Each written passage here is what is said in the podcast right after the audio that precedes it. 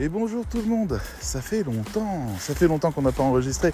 J'espère que vous allez bien.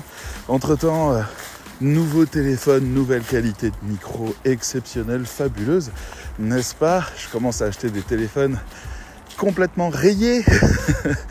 Vive le recyclage, mais c'est pas grave.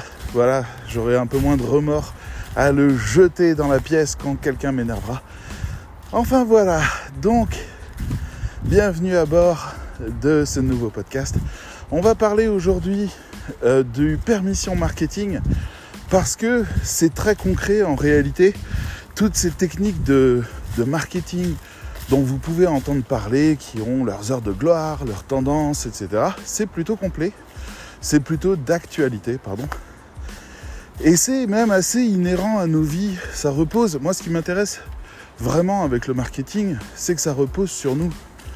Qu'est-ce que c'est que ça ah, J'ai trop de notifications en même temps. Même pour rien, comme là par exemple, il n'y a plus de batterie sur ma montre. Alors elle me secoue le bras comme pas possible. Et ça, c'est du permission marketing en plus. Je l'ai autorisée à faire ça. Alors que je devrais pas. Elle devrait me foutre la paix. Mais non. Le permission marketing, c'est quoi?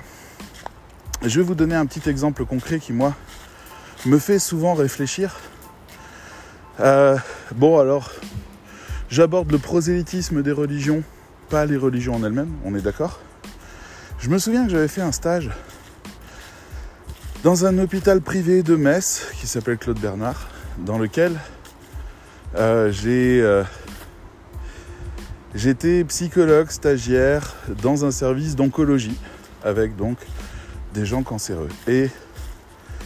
Les gens se plaignaient dans ce service de ne pas avoir euh, beaucoup de visites. Et de, et de l'autre côté, la psychologue me disait qu'elle ne pouvait pas avoir un bon suivi et savoir comment prioriser les patients dans son cycle d'écoute, etc. Et j'ai vu dans la salle d'attente, à un moment donné, une femme qui faisait partie d'une association chrétienne, qui était là pour assister les, euh, les malades, très charitablement. De la compagnie, discuter un peu, faire euh, leur petit, euh, leur, avoir leurs petits bons points, en quelque sorte, bonnes actions et compagnie. Donc très bien. Alors je suis allé voir cette personne et je discutais avec elle et je lui ai dit, écoutez, puisque vous êtes déjà là, à écouter les patients et autorisés dans le service à le faire, Seriez-vous d'accord pour nous signaler si jamais un patient vous semble nécessiter une écoute plus approfondie? Si, Est-ce que vous pouvez, auprès du service, tirer la sonnette d'alarme face à certains cas? Elle me dit avec plaisir. Et donc je vais voir tout fier ma psychologue référente. Et cette psychologue, je lui dis voilà, on a un début de solution. Des gens vont pouvoir nous faire des retours et elle me dit, tu as fait une énorme erreur. Tu viens de laisser rentrer le loup dans la bergerie. Je vais expliquer à cette personne que tu n'as pas autorité pour décider de ces choses-là, et donc elle ne doit pas tenir compte de ce que tu as dit. Alors j'étais un peu choqué parce que la personne est gentille, puis c'est une chrétienne, puis elle est charitable. Où est le problème? Et il m'a fallu un certain temps pour comprendre qu'en en fait on ne parle pas d'humain, mais qu'on parle de système. On parle de système de contamination idéologique au travers de services pratiques. Si j'autorise cette femme à avoir un rôle dans l'équipe médicale, quand bien même l'hôpital Claude Bernard est, je crois, chrétien, enfin j'en sais rien, euh, eh ben, je l'autorise indirectement à prêcher pour son église aussi auprès des mêmes gens. Alors ça peut vous sembler un peu euh, léger comme analyse. On va dire les choses autrement. À une époque, juste après la guerre, en France, on n'avait pas eu, on n'avait pas suffisamment de monde. C'est d'ailleurs assez, assez régulier après les guerres. On n'avait pas suffisamment de monde pour s'occuper des enfants, des enfants orphelins. Donc, il a fallu les confier à des institutions déjà en place pouvant les accueillir. Et là, c'était les couvents qui ont commencé à les accueillir. Donc euh, les couvents qui sont devenus des orphelinats et qui étaient donc chrétiens. depuis quelques décennies déjà, la France était euh, ben, laïque. Elle avait euh, défini son statut d'être distant de toutes les religions. Et, alors je, je crois que ça concerne bien la Deuxième Guerre mondiale, il me semble, la première c'est sûr, la deuxième c'est à voir. Mais l'État a dit, bon, ben, on n'a pas le choix, ça va durer 20 ans, 30 ans, le temps que ça se régularise, que les populations euh, retrouvent des familles, deviennent des adultes, fondent des nouveaux foyers, on va financer les orphelinats chrétiens qui vont s'occuper des enfants. Ce qui a permis aux orphelinats chrétiens de diffuser des cours et des enseignements très poussés dans le domaine du christianisme et de renforcer leur position auprès de la population des enfants. Donc l'État ne pouvait pas interdire ça, quand bien même il finançait ces orphelinats. Il ne pouvait pas l'interdire puisque c'était la nature même de la personne, enfin de l'organisme qui l'a sollicité. Mais il a fallu s'en écarter rapidement. Donc mettre en place des orphelinats ou des structures euh, type IME, etc. Enfin bref, toute une série de, structures que j'ai pas en tête et je suis bien désolé si vous les connaissez, euh, pour accueillir ces enfants dans des conditions plus laïques, plus... Euh, laïque ne veut pas dire athée, hein. ça veut juste dire ne tient pas compte de la religion. Donc les gens peuvent être ce qu'ils veulent à l'intérieur, c'est pas un problème. Mais voilà. Alors que quand vous êtes orphelin chrétien, bah, vous êtes baptisé de force. On vous impose ça. Donc vous appartenez à l'église chrétienne. On donne des enfants à l'église à ce moment-là. Mais c'était pas le but. Le but, c'était de sauver ces enfants. Et bien sûr, ils ont été sauvés. La mission a été faite. Et il euh, n'y a pas eu euh, forcément des sévices partout. Il n'y a pas eu. Bon, il y a eu des scandales au Canada euh, assez liés à l'argent aussi. Avec des cimetières qu'on a découverts derrière. Enfin bref, l'horreur. Il y a bien sûr des, des moutons noirs partout il n'est pas question de, dédouaner qui que ce soit. Mais par contre, euh, globalement, la mission a eu lieu et c'était très bien. Sauf que, ben, permission marketing, puisque on remplissait une fonction essentielle, les gens étaient d'accord pour avoir le petit truc en plus. Quand vous utilisez une application, vous allez voir, je saute du coq à l'âne, attention. Hein. Quand vous utilisez une application, euh, quelle qu'elle soit, euh, qui est gratuite, Google par exemple, ou euh, Apple, c'est un peu différent parce que eux, ils veulent vous vendre du matériel. Donc, du moment que vous achetez le matériel, c'est OK. Google, ils revendent vos données. Donc, quand vous les utilisez, ces applis, eh ben, la permission marketing fait qu'ils vous revendent de la publicité sous une autre forme, plus ciblée, et augmente finalement votre volume d'achat en provoquant plus de ventes chez vous. Euh, pour votre bien, hein. vous appréciez ces ventes, euh, vous achetez des trucs qui vous intéressent, c'est ça le boulot de Google. Mais en tout cas, c'est là le permission marketing. D'un autre côté, euh, si vous avez, si vous suivez par exemple, vous vous abonnez, mettons à une newsletter qui vous intéresse, vous recevez des messages de cette newsletter et une fois de temps en temps, il y a de la pub. Ou alors, sur chaque mail, en plus des données qui vous intéressent, il y a de la pub pour un autre service, pour quelque chose. Si jamais vous utilisez une application de randonnée qui est gratuite, vous profitez et puis on vous pousse à l'achat régulièrement. Et ça, c'est du permission marketing. D'accord? L'idée du permission marketing, c'est de dire je t'offre quelque chose qui t'intéresse, je t'offre ça gratuitement et en échange, j'ai la permission de te faire de la publicité ou de t'embarquer sur d'autres trucs à côté tu me donnes implicitement cette permission. Donc c'est, mais euh, allez, j'ai dans la tête parce que je suis peut-être un peu fatigué. J'ai un lien qui vient de se faire qui dit euh, si vous achetez sur des boutiques chinoises des vêtements, ben vous donnez la permission à ces boutiques chinoises d'exploiter des Ouïghours et de et ou des esclaves ou des personnes sous-payées, maltraitées parce que justement ben vous achetez ce produit. Donc en fait, il y a une clientèle, donc en fait le système est validé. C'est la même chose, c'est pour ça que quand on dit quand on achète, on vote. Donc vous pouvez réfléchir à ça aussi dans ce que vous achetez. Voilà, quand on achète, on vote. Mais euh, mais c'est pas tant ça. Sur notre échelle à nous de rédacteurs web, on doit penser les choses de cette manière-là. On peut écrire des articles de blog autant qu'on veut pour euh, alimenter les réseaux, créer un peu de trafic, améliorer la qualité du SEO, euh, alimenter sa conversion, etc. On, peut faire ça. C'est pas un problème. Euh, le truc, c'est que les gens se déplacent pas pour nous à ce moment-là. Ils ne nous accordent pas le permission marketing parce que les textes ne sont pas si intéressants. Donc déjà, le succès est assez moindre, assez réduit, mais surtout, on répond à aucun besoin de l'autre côté. Ils n'avaient pas besoin de lire ces articles. C'était des articles en plus. Très bien. Mais ils n'en ont pas besoin.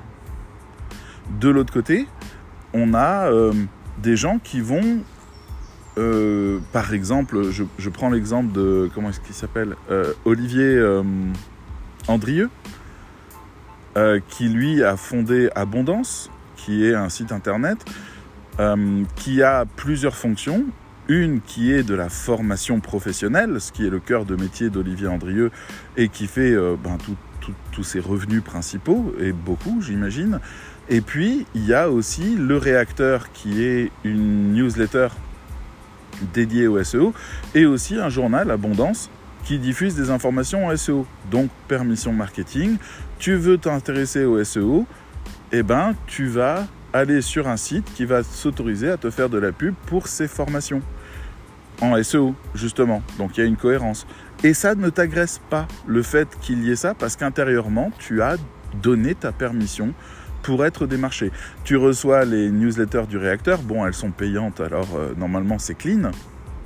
Mais euh, si elles étaient gratuites, comme le fait Eskimos par exemple, qui fait une espèce de mini newsletter euh, tout à fait intéressante parce que c'est juste des liens. il vous envoie des articles et titre de l'article, lien, titre de l'article, lien. C'est un petit pavé texte de base. C'est dégueulasse en mise en forme. Il y a zéro mise en forme. Mais il y a de temps en temps des articles vers Eskimos. Et c'est vachement bien parce que c'est des liens qui parlent vraiment du SEO. Qui sont vraiment super intéressants. Donc ça nous offre l'opportunité de faire ça. Quand on demande à des gens de s'abonner à une newsletter, on fait du lead nurturing c'est-à-dire qu'on va donner des articles essentiels, importants, intéressants, qui aident à la conversion, qui aident à la réflexion et qui construisent des gens meilleurs. Donc ces gens, on leur dit, vous voulez être des abonnés de cette newsletter qui est quand même une vertu publicitaire, ils vous disent, non, non, non, non, non, non, non, continue de me l'envoyer, j'en ai besoin, ça me rend service. Ça rentre dans ma veille, comme on dit. Et donc c'est OK pour la veille. C'est super mais ça offre la possibilité d'envoyer de la pub. Nous, depuis qu'on est euh, certifié Calliope, on a dans Calliope les critères 30, 31, 32 qui nous imposent de rester en veille et de surveiller en gros tout ce qui peut sortir en texte de loi, en modification, en nouvelles techniques, en nouveaux enseignements, etc. etc. parce que ben, le critère nous dit vous devez évoluer avec votre temps et donc vous devez être attentif à ça. Là, il y a deux solutions. La première, c'est qu'il y a plein d'organismes comme euh, DigiPerf ou euh, DigiFormat ou d'autres qui sont des organismes qui vendent des plateformes de formation, des services d'accompagnement à la formation, des trucs pour les professionnels comme nous, des grosses enveloppes et des machins pour pouvoir euh, offrir plus de, de service ou être plus performant. Enfin bref, voilà, un peu comme partout, il y a des marketeurs qui vont vous aider à mieux faire. Et donc, eux, vous vous abonnez à leur newsletter et vous avez de l'information gratuite euh, qui est filtrée, qui est analysée. Ou alors, vous avez veille-formation.fr, je crois, quelque chose comme ça, qui est un site qui vous dit payez-nous 50 balles par mois et on vous offre sur notre site euh, toute la veille sur tous les segments qui concernent la formation. Donc vous payez une fois par mois, vous avez la totalité des informations qui sont là. Donc, mais là, bien sûr, pas de pub, rien, puisque vous achetez le service, donne-moi de l'information. Vous voyez? J'essaye de vous montrer en fait à quel point le permission marketing est omniprésent dans vos vies. Vous achetez un journal papier, Elle Magazine, Lui Magazine, Le Figaro, L'Express. Vous pouvez aussi acheter euh, Libération, Le Monde, euh, L'Humanité, peu importe. Vous savez qu'il y a une particularité à ces journaux. C'est qu'ils contiennent de la publicité. Vous voyez de la publicité. Il y a du publipostage, c'est des faux articles qui ont été écrits par des agences de pub et qui s'insèrent à l'intérieur du journal. Il y a marqué obligatoirement maintenant publipostage quelque part. Si vous voyez ça, sachez que c'est une boîte de com qui a fait l'article, donc bah ça sert à rien de le lire. Mais euh, pourquoi pas? Et de l'autre côté, euh, vous avez des grandes affiches publicitaires, des icônes publicitaires, des discours publicitaires, etc. Un journal contient environ un, un cinquième à un quart de publicité payante. En échange de quoi, ça amortit tous les coûts, parce que c'est important, ils vous vendent vous. C'est-à-dire le journal, en fait, doit vendre à deux clients. Il doit se vendre à vous pour que vous, vous achetiez le journal parce que c'est intéressant. Donc là, bonne équipe éditoriale, qualité d'information, ton qui vous intéresse, orientation politique qui vous intéresse, etc. Mais ils doivent vous vendre après, vous, à des annonceurs en disant ouais, on a tout un public de droite.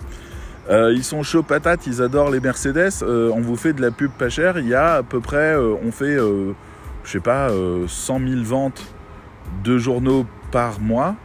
Donc on vous propose d'atteindre 100 000 personnes avec une publicité ciblée, parce que c'est une publicité ciblée, et, euh, et de les atteindre, sachant qu'en plus il y a une durabilité différente, je crois qu'il va à 2-3 semaines euh, pour les journaux, parce qu'ils sont lus, relus, refeuilletés, etc. Donc on repasse régulièrement devant la pub, c'est pas une pub qu'on voit qu'une fois, etc. Donc en fait, euh, ben, vous achetez, vous donnez la permission en achetant un journal pas cher, parce qu'un journal tel que c'est publié là, si on posait sur le journal toute la masse salariale, les rotatives, l'achat de matières premières, la distribution, etc., ben vous paieriez votre journal 15 euros au lieu de 2 ou 3 ou 4 ou 5 euros. Vous paieriez ça 15 euros. Donc c'est la pub qui amortit tout le reste. En gros. Et puis il y a de la marge, il y a un peu de tutune quand même à se faire derrière. Mais en gros, on est obligé de vous vendre pour baisser le coût.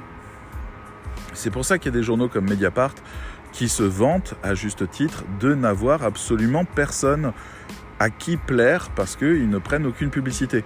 Donc Mediapart vend de l'information. Donc ils n'ont qu'un seul client, c'est vous, en tant que lecteur. Ce qui ne les empêche pas de dire des grosses conneries de temps en temps. Parce que justement, en fait, ils ne doivent plus plaire à personne. Et donc, euh, ben, en même temps, personne n'a envie d'être gentil avec eux. Donc ils n'ont pas forcément tout, ce qu'il faut. Bref, euh, je suis pas contre Mediapart, je vous le dis. Il y a des choses hyper intéressantes. Ils ont été vecteurs d'énormément de changements sociétaux. Mais je n'oublie pas l'interview du président de la République euh, de la part d'Edoui Plenel, le patron de Mediapart, dans lequel le patron de Mediapart m'a fait honte en posant des questions idiotes et complotistes au président de la République. Euh, J'aurais aimé qu'au contraire, il se concentre euh, sur ce qu'il savait faire de mieux, c'est-à-dire le bousculer sur des vrais dossiers. Euh, là, vraiment, c'était assez triste à voir et je me suis dit, bah, ça valait pas le coup de le faire venir pour ça. Quel dommage. Mais à part ça, j'ai rien à dire sur Mediapart, ils sont très bien. Et j'adore ce qu'ils font en vidéo, sur YouTube notamment. Donc, ça vous explique un peu le mécanisme de publicité et de permission marketing. Donc en gros, c'est une discussion que j'ai eue avec mes élèves hier parce que dans la formation avancée, ils sont en train de réfléchir à comment obtenir énormément de vues qualitatives en très peu de temps. Donc ils se sont retrouvés confrontés à la question du besoin. Quel besoin on satisfait avec notre activité, avec notre site, avec notre produit ou notre service? Quel besoin on satisfait? Si on sait quel besoin on satisfait, on est capable de communiquer comme il faut dessus, on est capable d'établir les prix qu'il faut dessus, on est capable de poser tout ça très bien. Mais pour ça, il faut avant tout savoir ce qu'on vend. Et on vend une résolution d'un besoin. C'est très important de le comprendre. Si on parle de rédacteur web, eh ben, on a besoin de rédaction web. On a besoin de contenu. Mais on n'a pas besoin de mots si votre client pense qu'il a besoin de mots, dans le genre, ouais, il euh, y a les plateformes de rédaction qui fonctionnent très bien, regardez ce que j'ai comme texte merveilleux pour 5 euros, vous me coûtez trop cher, ça c'est des gens qui achètent des mots. Très bien. Sinon, des gens qui vous disent, oui, euh, l'intelligence artificielle c'est merveilleux, on pose un sujet, tac, on a des réponses, après il n'y a plus qu'à poster, ils achètent des mots. Ils sont contents pour Google, parce que justement, ils peuvent offrir plein de mots à Google. Bon, ça va leur retomber sur le pif tôt ou tard.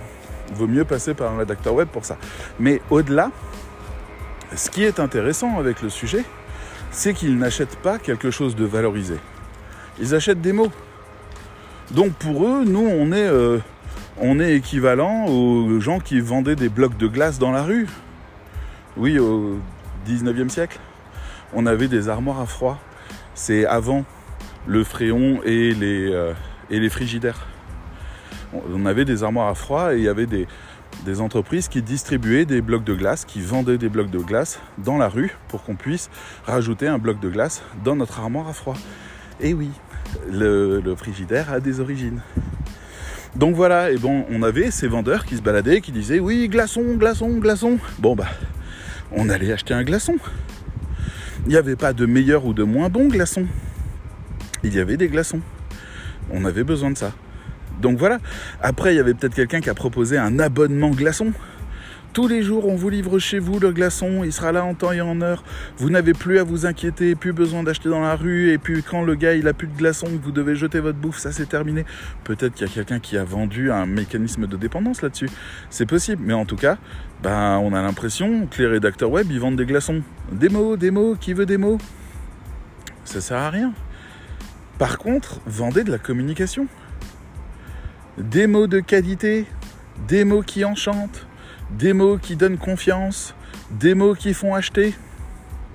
Ah bah oui, parce que ça c'est un besoin. Le client a besoin de vendre.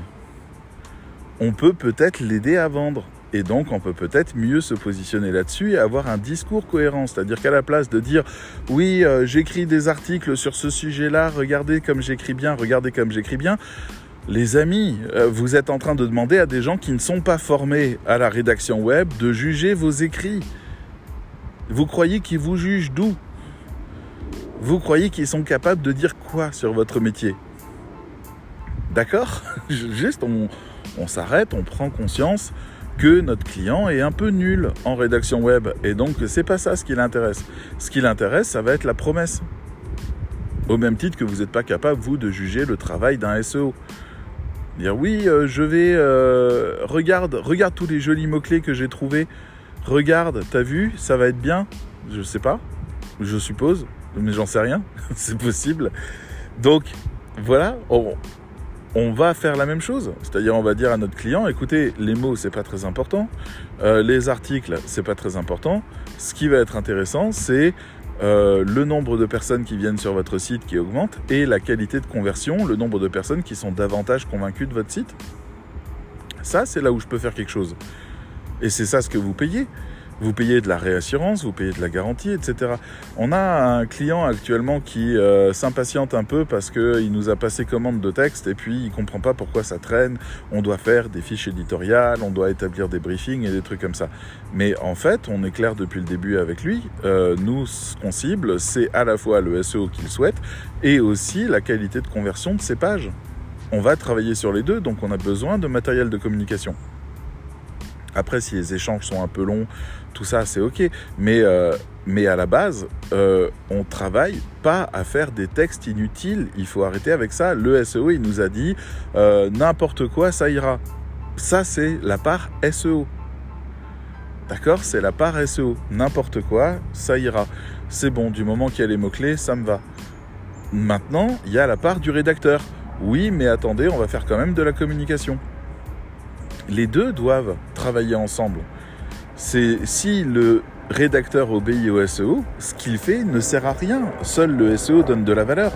Et on se retrouve après avec tous ces rédacteurs web SEO qui vous disent oui, grâce à moi, vous serez mieux positionné, etc. Et puis quand on dit d'accord, mais euh, le persona, quoi Le persona, c'est quoi un persona? Le persona, c'est le gars que tu es censé cibler pour avoir un trafic de qualité. Comment ça se fait que tu sais pas? Tu veux faire venir qui? Tu veux faire venir n'importe qui? Moi, je veux bien. On n'a qu'à annoncer qu'on a des photos de stars nues. Et puis voilà, il va y avoir du trafic, c'est certain. Mais tant pis pour le SEO. Allez. Donc non, on est censé travailler la communication. Donc on est au même niveau au minimum que le SEO. Le, le, référenceur, quand il vient nous passer des commandes ou quand il vient demander à ce qu'on intervienne, il attend qu'on obéisse à ses consignes. Très bien, on le fait, on le fera, c'est juré. Mais il devrait espérer, je suis désolé pour tous les hélicoptères qui passent au-dessus de moi, euh, c'est infernal. Je sais pas, il passe la tondeuse dans les nuages. Allez, passe il doit être juste au-dessus de ma tête. Ah, le voilà. Ah ouais, d'accord, il est quand même. Euh...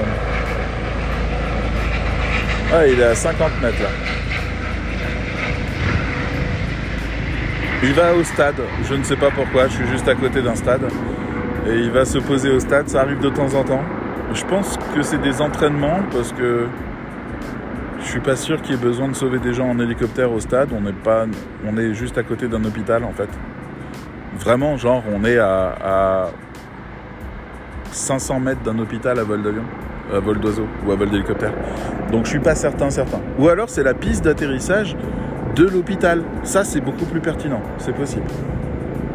Pour les cas d'urgence, vu qu'ils ne peuvent pas se poser à l'hôpital, ils vont se poser au stade. Et l'hôpital ramène en, en ambulance au stade. Et ouais, ouais, non, ça, ça se tient. C'est bon, c'est ok, voilà, c'était ça. On a résolu une énigme ce matin, bravo. Donc oui, le permission marketing, je reviens un petit peu dessus. La question, c'est justement le besoin. Désolé, j'ai sans doute un peu perdu le fil euh, de ce que j'étais en train de dire. J'espère que ça vous passionnait pas. bon, d'accord. Mais en tout cas, le sujet du permission marketing est vraiment intéressant. J'avais prévu de faire un post assez court parce que je dois aller travailler. Après, on a un rendez-vous pour le journal.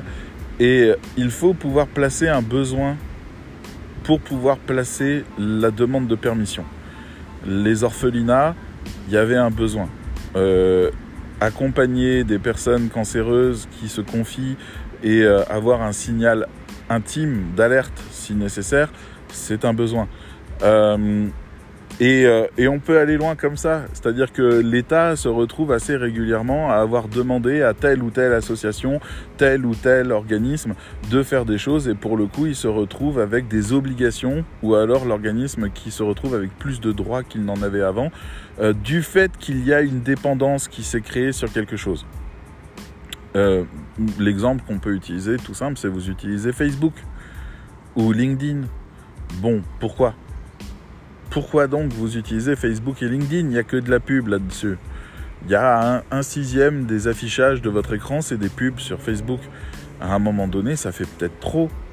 Ben pourtant, vous acceptez ça parce qu'il y a un besoin de l'autre côté qui a été mis en opposition, dans lequel Facebook doit être excellent.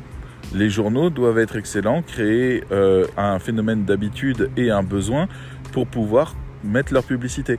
Euh, les newsletters auxquels vous êtes abonné, ben, ils doivent être vraiment une plus-value dans votre vie, vous améliorer les choses pour ça.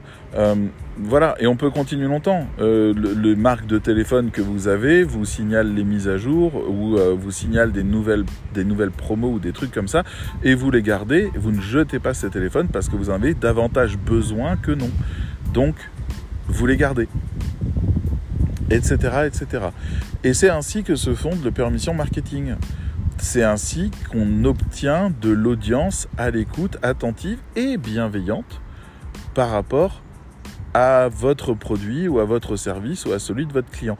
Si vous faites comme beaucoup de rédacteurs que j'ai vus à se dire ouais je vais faire une newsletter, les gens vont s'habituer euh, à moi et ils penseront à moi en premier pour passer des commandes, j'ai juste à écrire un mail par semaine et c'est bon, ben vous ratez complètement la logique même de la newsletter qui repose sur le permission marketing.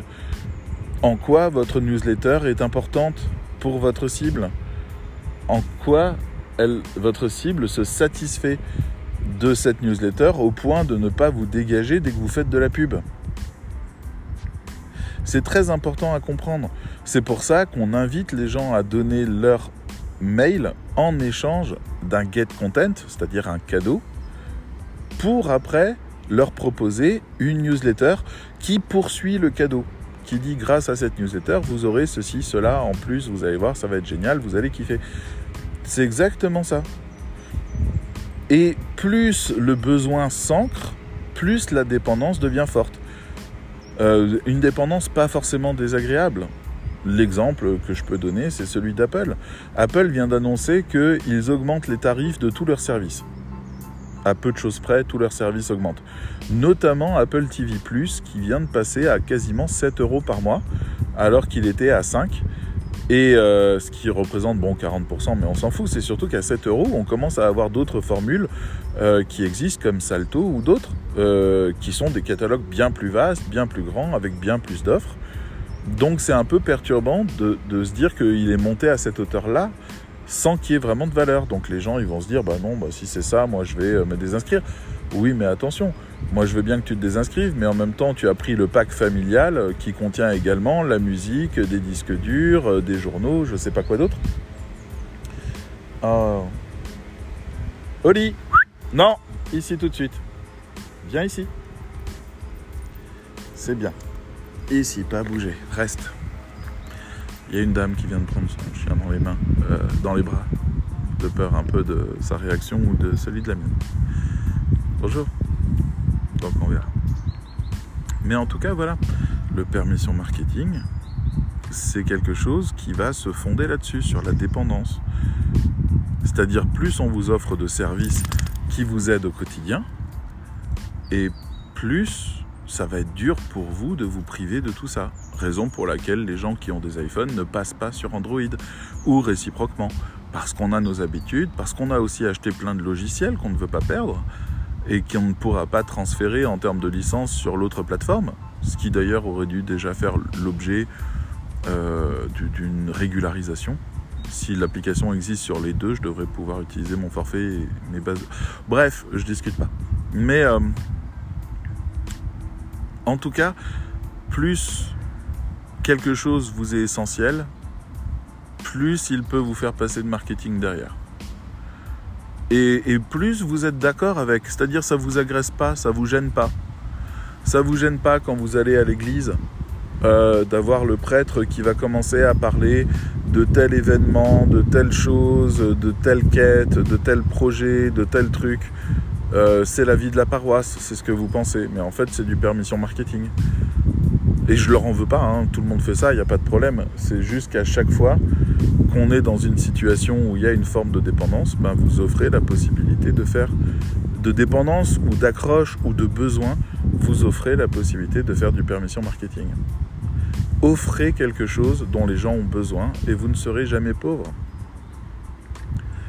parce que vous avez de l'influence. Mais ça fait penser, oh, désolé pour le point Godwin, mais ça fait quand même penser à la montée d'Hitler qui s'est occupé des jeunes euh, dans les années 30 après la crise de 29, crise économique qui avait mis toute l'Allemagne à, terre, le parti politique dans lequel Hitler faisait euh, ses, armes, en quelque sorte, était, euh, était très investi dans les communautés les plus pauvres et dans la jeunesse, leur offrait à manger, de la sécurité, de l'éducation, des choses comme ça, et l'État ne pouvait pas subvenir à ces besoins-là, et donc a laissé euh, ce parti d'extrême droite, parce que c'était un parti d'extrême droite, euh, influer sur les masses les plus populaires et distiller ses idées en sachant très bien ce qui se passait, sachant qu'il y avait encore un empereur en Allemagne à ce moment-là. Hein.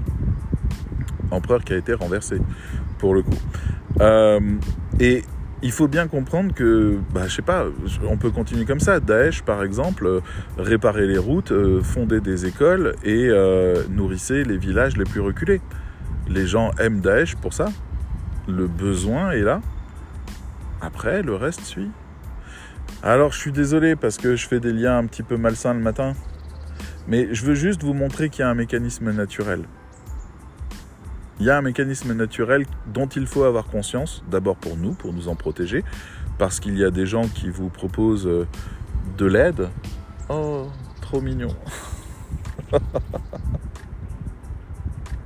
Infiniment trop mignon. Un petit chien, un spitz qui court après une balle. Incroyablement mignon. Et ma chienne qui va pas tarder à le voir. Bref. bonjour, bonjour. Bonjour.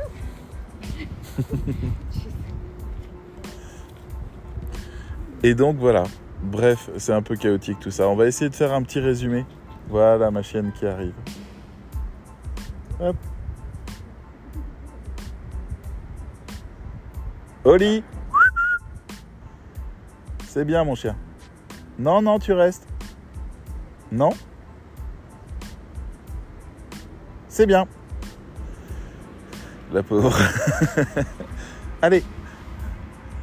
Elle voulait absolument jouer avec le petit chien. Mais bon, donc allez, on fait un petit résumé et on boucle là-dessus.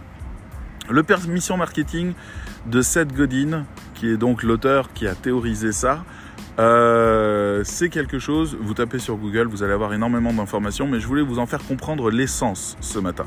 L'essence ce matin, c'est de dire, si vous voulez obtenir la permission de faire de la publicité auprès de quelqu'un, il faut lui offrir quelque chose dont il a besoin en échange.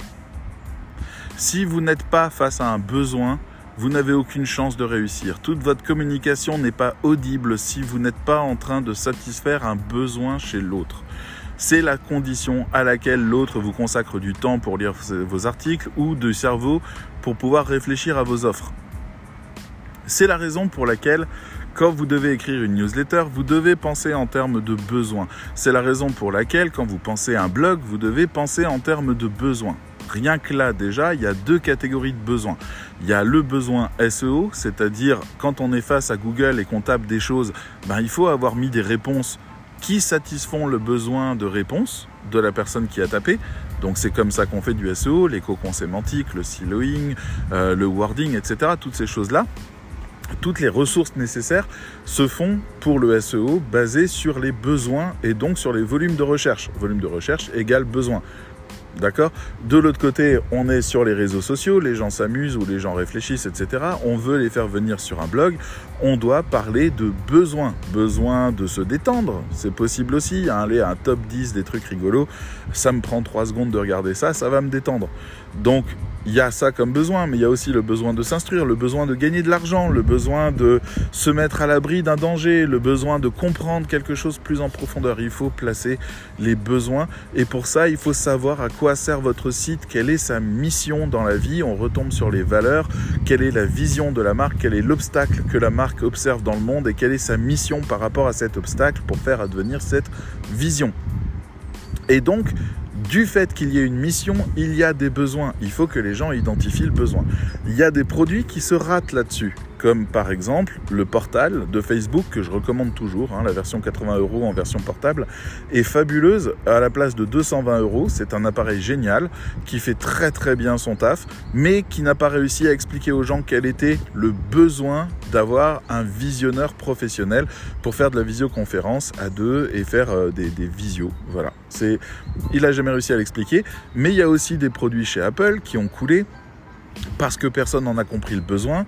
Il y a des produits qui ont muté, très intéressant de voir ça aussi, parce que l'Apple TV de première génération n'était pas terrible et ne s'est pas bien vendu. L'iPhone n'était pas, c'est pas bien vendu la première année, c'était vraiment pas bon. L'Apple Watch s'est pas bien vendu. À chaque fois, ils revoient leur copie et ils placent le produit sur un besoin.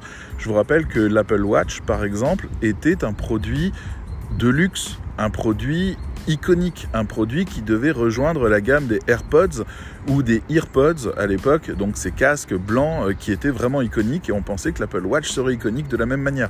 Il n'en a rien été, aujourd'hui c'est un produit qui se place du côté de la santé et de la sécurité. Et donc finalement du lifestyle de meilleure vie. C'est là où il se place. Donc c'est vraiment intéressant de voir la transformation du besoin. Et si vous voyez qu'Apple court après euh, le positionnement du besoin à la place d'écraser les gens par un marketing extrêmement cher, ben vous commencez à comprendre que c'est le besoin qui fait vendre et que c'est pas la puissance de feu d'un Apple ou d'un Microsoft ou n'importe qui. Microsoft qui pleure encore de ne pas avoir réussi à, à mettre son, son, comment dire, son logiciel OS téléphonique je sais plus comment il s'appelait, Windows Phone, je crois, qui a coulé, qui a disparu, parce que finalement, pas de besoin.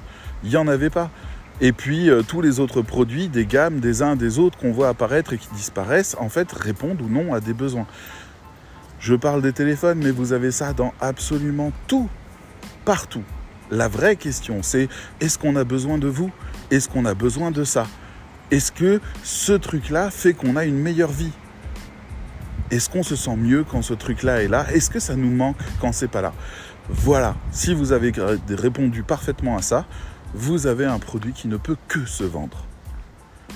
Et donc, ben nous, étant donné qu'on travaille sur le tunnel de conversion, le tunnel de conversion, et je finis là-dessus, c'est le fait d'amener les personnes à prendre conscience de leurs besoins. Et donc, permission marketing en première étape pour finalement les convertir au produit et leur faire comprendre que le produit répond en effet à un vrai besoin. Mais d'abord, on va interroger le besoin avec des communications qui vont les intéresser. Si jamais vous êtes trop gros et que vous avez des problèmes de santé, eh ben, on va peut-être commencer par des articles qui vont vous donner des vrais conseils techniques, des vrais conseils de régime, des vrais conseils alimentaires, des choses faciles à résoudre, des étapes qui progressent comme ça au fur et à mesure. Et à un moment donné, on va vous dire, hey, vous voulez acheter notre offre d'accompagnement, etc., etc. Eh ben, vous allez dire, bah ouais, pourquoi pas? Parce que finalement, j'ai bien aimé la première partie, ça m'a appris des choses et ça m'a fait progresser. Donc vous comprenez qu'on est parti d'un permission marketing, on a offert quelque chose qui les intéressait pour arriver au droit de leur vendre ce produit qu'ils ont accueilli avec bienveillance, parce qu'ils étaient convertis. C'est là notre travail. Voilà. Je suis désolé pour tous ces bruits, ça a été un enfer, je suis dans un parc ça devrait être calme. Il y a eu des hélicos, il y a le mec là-bas avec son ventilateur géant, qui, son souffleur pour nettoyer toutes les, toutes les feuilles tombées. C'est, je suis désolé, mes excuses. En tout cas, euh, j'espère que ça vous aura intéressé. Et euh, je vous dis à bientôt. J'espère qu'on aura touché un peu l'essence du permission marketing. Je suis pas encore dans les comment et comment on fait ci, comment on fait ça. Mais c'est important de structurer votre pensée en marketing et que vous compreniez que le marketing n'arnaque personne le marketing met en scène de la vente de la meilleure manière qui soit, celle qui fait que vous l'accueillez, que vous l'écoutez. C'est ça ce qu'il veut. Allez, je vous dis à bientôt. Bye bye.